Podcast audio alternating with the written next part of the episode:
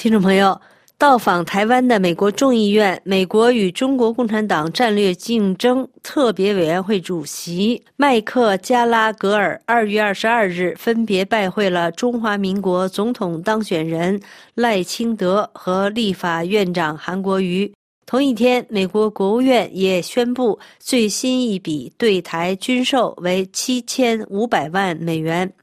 在会见赖清德时，加拉格尔指出，这次他率跨党派议员访问团访台，想要传达的是，在赖清德就任总统后，美国仍会持续坚定地与台湾站在一起，非常肯定。赖清德选后在国际记者会的致辞中，充分传达团结与力量的信息。他请赖清德放心，美国国会有许多支持赖清德的友人，无论是民主党或是共和党，都将尽一切努力深化台美伙伴关系。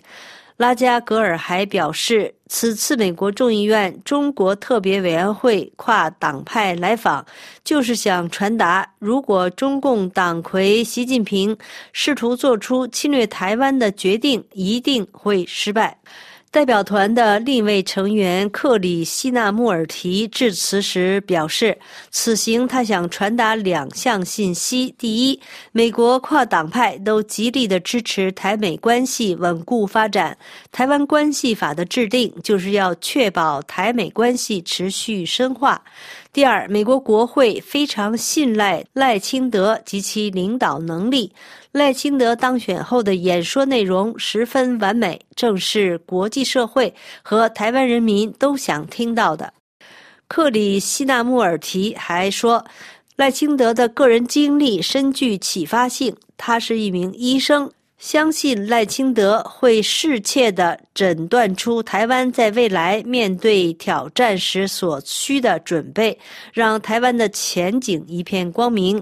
赖清德则感谢加拉格尔访团在大选后来访，传达对台湾的坚定支持和祝贺，并强调未来面对来自集权或世界的各项挑战，他将与副总统当选人肖美琴在上任后。团结合作，也会坚定地跟台湾人民一起努力。希望与美国为首的民主世界团结一起，让世界更繁荣、更稳定、更和平。